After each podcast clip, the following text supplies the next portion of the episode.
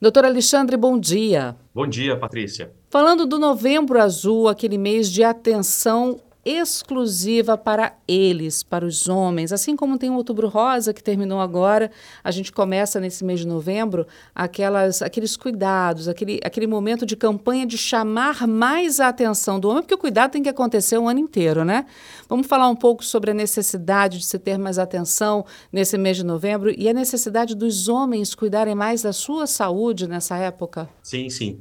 Na verdade, Novembro Azul é uma data comemorativa, né? Uhum. É, é, ela é uma, eu costumo dizer que é a última, a última, último lembrete do ano aí para o homem realmente procurar é, urologista, né? É, urologista é o é a urologia é uma especialidade que se dispõe não só a cuidar da próstata, né, mas a cuidar do homem como um todo. Sim. Uhum. Né? O uhum. homem que vai ao urologista, ele não vai simplesmente fazer uma avaliação prostática, né? Ele vai ser avaliado de modo holístico, né? Uhum.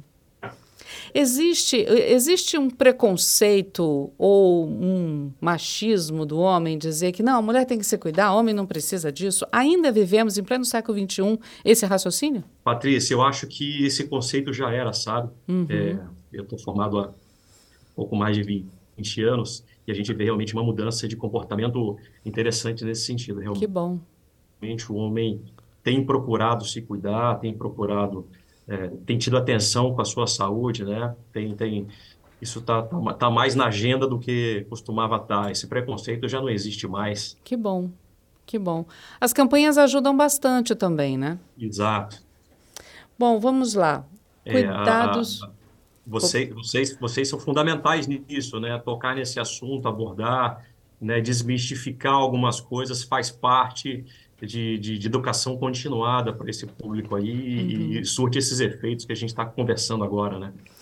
Bom, é, vamos lá. Assim como as mulheres têm essa campanha de prevenção ao câncer de mama, mas cuidam né, de, de toda é, é, a sua saúde, mas focando também na questão do câncer de mama, é, o homem tem esse foco um pouco maior também para o câncer de próstata. É uma doença silenciosa. Quando ele dá sinal o paciente já está num estado grave. Como é que funciona esse processo de é, é, verificação, descoberta, dor, no caso do homem? Ah, é, geralmente, assim, é, é, esse termo de, de é, detecção precoce, na verdade, a gente faz uma campanha, não é de prevenção, né? A gente fala de, de rastreamento ou de detecção precoce. Uhum. Né? O fato de você ir ao médico não significa que você não vai ter uma doença, né? Mas realmente aí dar um médico faz com que você descubra os problemas ainda no estágio é, inicial. Esse é o foco de fazer o rastreamento, né? Uhum. Então, quando é que o homem deve pensar nisso? É, a avaliação de próstata, usualmente, a avaliação urológica, usualmente, ela deve é, começar a partir dos 50 anos, ou se o indivíduo tem história familiar, né, pai, tios, irmãos com câncer de próstata, ele deve começar cinco anos antes a partir dos 45, né? Indivíduos é, afro-brasileiros, né, também deve, por, por ter é, uma incidência de, de, neoplasia não maior, mas quando tem os casos mais agressivos, também devem começar a partir dos 45 anos. Uhum. É, é uma doença silenciosa, mas ela dá algum sinal? Porque a gente ouve muito falar uhum. de que às vezes o homem é, é, alguns deixam para lá e quando descobrem porque sentem uma dor, a situação já está até um pouco mais grave. Quais são os sintomas? O que, que o homem sente? Nesse processo de rastreamento, é, é mais fácil identificar precocemente também o que ele sente, o que, que o médico vê quando examina um paciente? Uhum. É, inicialmente, o, o câncer de próstata ele não, não apresenta sintomas, né? Uhum. E sem sombra de dúvida, esse é o melhor momento de você descobrir a doença né? Mas o aparecimento de sintomas também não significa que esse estágio está avançado, né? Por quê? Porque são sintomas, é, não são específicos de doença, né? Você pode ter outras patologias prostáticas, como o simples crescimento benigno da glândula, que podem mimetizar esses sintomas também. Esses sintomas são dificuldade para urinar, uma frequência maior para urinar, a sensação de que não esvaziou completamente a bexiga, é, é, levantar algumas vezes à noite para urinar, né? São alguns dos sintomas que, que acontecem com quem tem alguma alteração prostática, não necessariamente uma neoplasia, né? E aí cabe ao urologista é, fazer esse rastreamento e dar esse diagnóstico de maneira assertiva. Uhum. Bom, a, a gente fala sempre de uma questão de é, prevenção, é, de começar cedo esse diagnóstico, de começar cedo esse exame, mas muitos homens têm medo de procurar o médico. Quais são os exames que são feitos desde o início, desde cedo, a título de rastreamento? Qual é a evolução desses exames? A gente sabe que existe um, um exame físico, mas também existem exames de sangue. É, é, o homem não precisa ter medo, né? Hoje em dia também está tudo tão mais simples, tudo tão mais transparente, mas vamos explicar para eles como é que é esse processo de exames? Sim, hoje em dia não faz mais sentido esse medo, né? Uhum. É, então, uh, começa tudo por uma consulta médica, né? Onde é, a gente questiona sobre sintomas tão simplesmente relativos ao trato urinário, mas é, a gente discute função sexual, dentre outras questões, né? É, e esses sintomas nos levam a, a, raciocínios clínicos que, que demandam aí a solicitação de exames. Para próstata, para próstata especificamente, que é o nosso, que é o nosso foco aqui, é, isso pode ser feito através de uma realização do exame de PSA, né, que é colhido por um exame de sangue. Né? Depois dessa avaliação do PSA, a gente faz o exame físico, que é o, o famoso toque retal. É né? um exame indolor, rápido, né? dura alguns, alguns segundos, né? que realmente fornece informações para, junto com o PSA, a gente ter um grau de assertividade acima de 95% do que está acontecendo ali na próstata. Exames de imagem ajudam? Exames de imagem ajudam sim né, faz parte da rotina urológica, é, não só para próstata, né, mas, por exemplo, o urologista também é, avalia doenças renais, né? uhum. né? Então, a gente pede ultrassons invariavelmente das vias urinárias para ver se não existe cálculo renal, alguma questão no rim ou dentro da bexiga, né? Que, é, que são órgãos também do escopo do, da, da especialidade da urologia, né? Uhum. O senhor falou da questão da idade, né? Com 50 anos, quem teve é, familiares com um problema, 45 anos para procurar um médico, né, para já uhum. se prevenir. Existem outros fatores que podem aumentar o risco de um câncer de próstata para o homem? Patrícia, é, isso ainda é questionável, né? É, nada fortemente, né?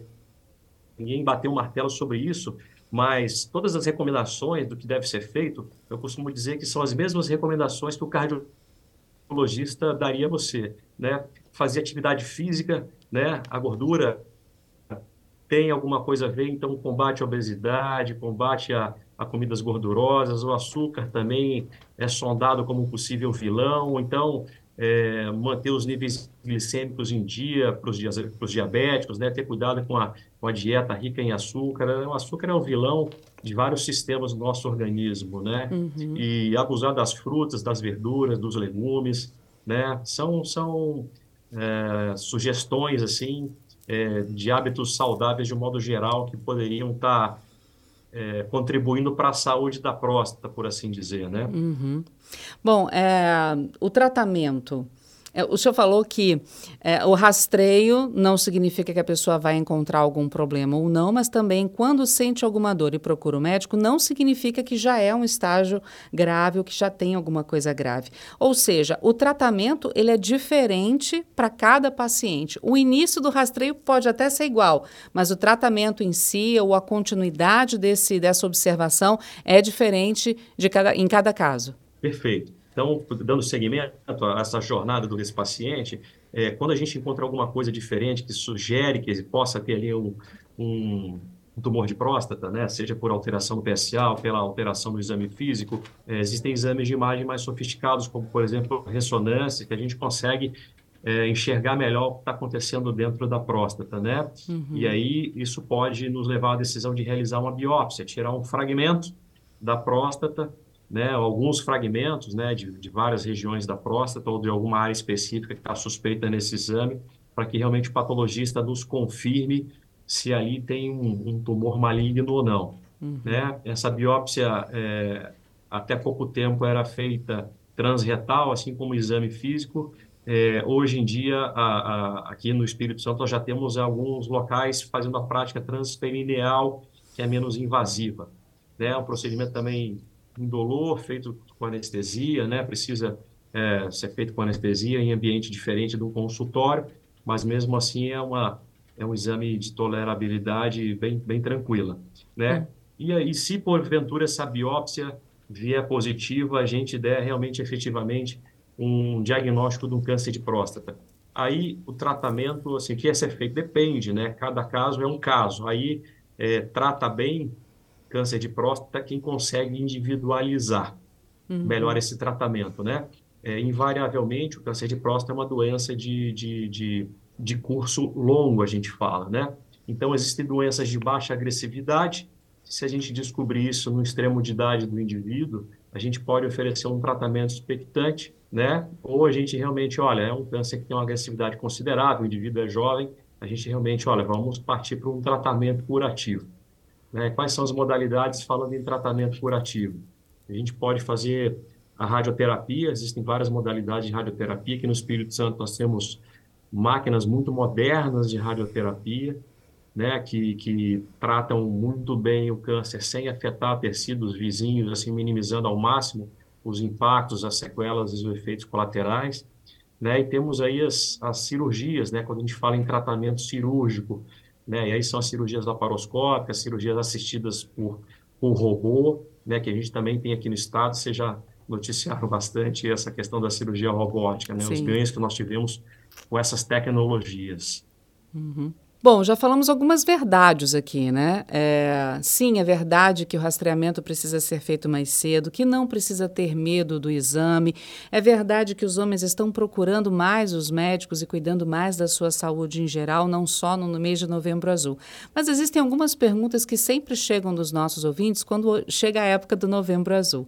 É, duas delas eu trago aqui para o senhor.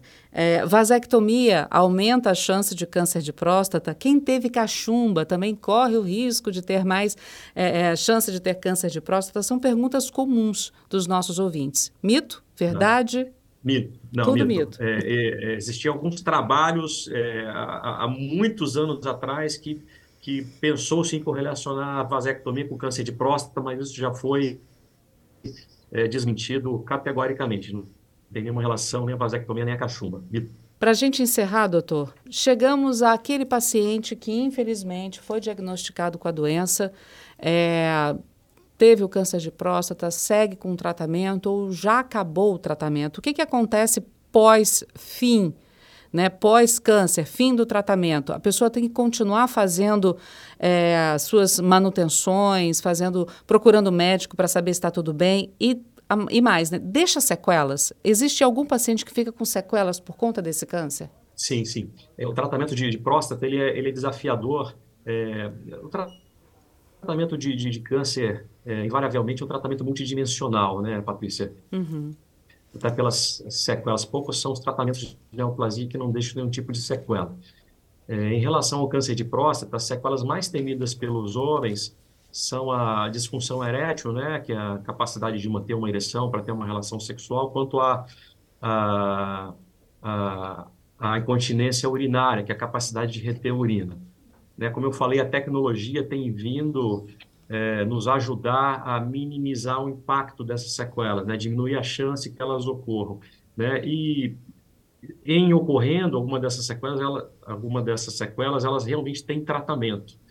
Né? Então, assim, é, depois do tratamento, duas coisas podem acontecer, né? Esse paciente ficar curado, né? Ou a gente não conseguir curá-lo, essa doença já ter escapado da próstata e ter ido para algum outro lugar. A metástase. Né? Sempre tem o que fazer. É, quando der uma metástase, enfim. É, surgiram recentemente assim é, inúmeras medicações, inúmeros novos protocolos né, de, de tratamento que, apesar de não curar, é, algumas vezes você consegue cronificar a doença. Né? Como é uma uhum. doença que já dá numa idade mais avançada, às vezes a gente consegue segurar essa doença por anos a fio, e esse paciente toca a vida dele normalmente, né? É, e não vem a falecer do câncer, né? Vem a falecer com o câncer, né? Ele tem uma vida normal ou próxima do normal, né? E convive com a doença como conviveria com uma hipertensão arterial controlada, com uma diabetes controlada, uhum. né? É, e para os que, graças a Deus, felizmente, aí conseguem, chegam à, à cura, né, é, o, o, o, segmento é eterno, né? Um paciente que, que, que se curou de um câncer de próstata, ele mantém o segmento dele depois dos cinco anos, ele continua vindo ao urologista, porque, como eu disse, há outras questões né, no, no tratamento urológico. A gente continua é, de olho na função renal, a gente continua de olho nos rins, continua de olho na bexiga, né, na função sexual, a gente acompanha esse paciente o resto da vida, né? Uhum. E aí, de quanto em quanto tempo ele precisa ir? Está curado, ele vai o quê? De seis em seis meses, uma vez por ano? Ele tem que ir com mais é. periodicidade porque ele já foi um paciente de câncer? Quando está tudo bem, é quando está tudo bem depois de um procedimento, quando a coisa está indo de maneira favorável, é, nos primeiros nos primeiros três anos a gente vê esse paciente a cada quatro, seis meses, uhum. né? Do terceiro ao quinto ano, a gente vê esse paciente a cada seis meses e a partir do quinto ano, se está tudo bem, uma vez por ano, ele volta à normalidade de avaliações anuais.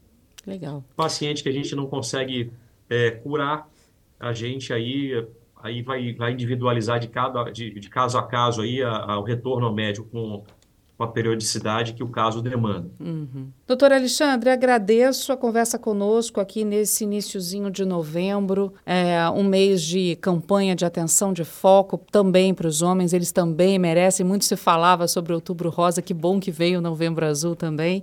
E eu, eu, eu peço a sua dica agora para a gente encerrar, para os homens que estão nos ouvindo, para as mulheres né, que têm maridos, filhos, homens ao seu lado que às vezes são um pouco mais resistentes de procurar o médico.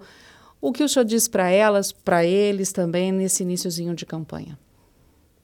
Eu acho que uh, as mulheres são muito mais resilientes do que nós homens, né? Isso é um fato. Uhum. Né? Então, que elas usem a, a, a resiliência né? no, no, sentido de incentivar esses, esse resto de, de, de teimosia né? Dos, desses homens ainda que que resistem à, à ida ao consultório de um urologista, né? Como eu uhum. disse, isso é pouco provável hoje em dia, isso é pouco usual, mas enfim, mas pode acontecer, né? E, e aos homens em geral que realmente não se descuidem disso, é um câncer com uma incidência enorme na população mundial, né? E esse cuidado precisa, é, a gente tem que, tem que ter esse cuidado com a nossa saúde, né? É, não dar importância, é, tentar negligenciar um diagnóstico, você vai se encontrar com ele no futuro próximo. Né? Uhum. O melhor é que esse encontro aconteça, caso a gente tenha que ter uma, uma, um diagnóstico duro como esse, que seja no início, para que o tratamento seja mais tranquilo,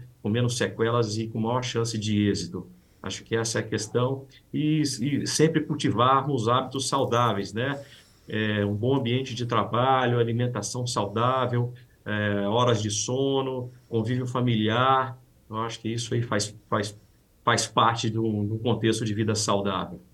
É isso aí. Doutor Alexandre, muito obrigada, viu, por conversar conosco aqui na CBN Vitória, por atender os nossos ouvintes, responder as perguntas e as dúvidas dos nossos ouvintes e que novembro venha cheia também de é, boas notícias para esses homens que co estão começando um rastreio, né, para saber se tem a doença ou não. Boas notícias para aqueles que estão fazendo tratamento, mas que eles tenham também a cura em vista em breve e que seja um mês de mais conscientização. A gente já sabe que está caindo por terra né, esse medo, mas que esses ainda que existem aí de resistentes, que eles também percam o medo e procurem o médico nesse mês de novembro. É isso aí, Patrícia. Estamos à disposição aí para o que for necessário para a sociedade, como urologistas. Obrigada, viu, doutor? Um bom dia para o senhor. Bom final de semana. Bom final de semana para nós.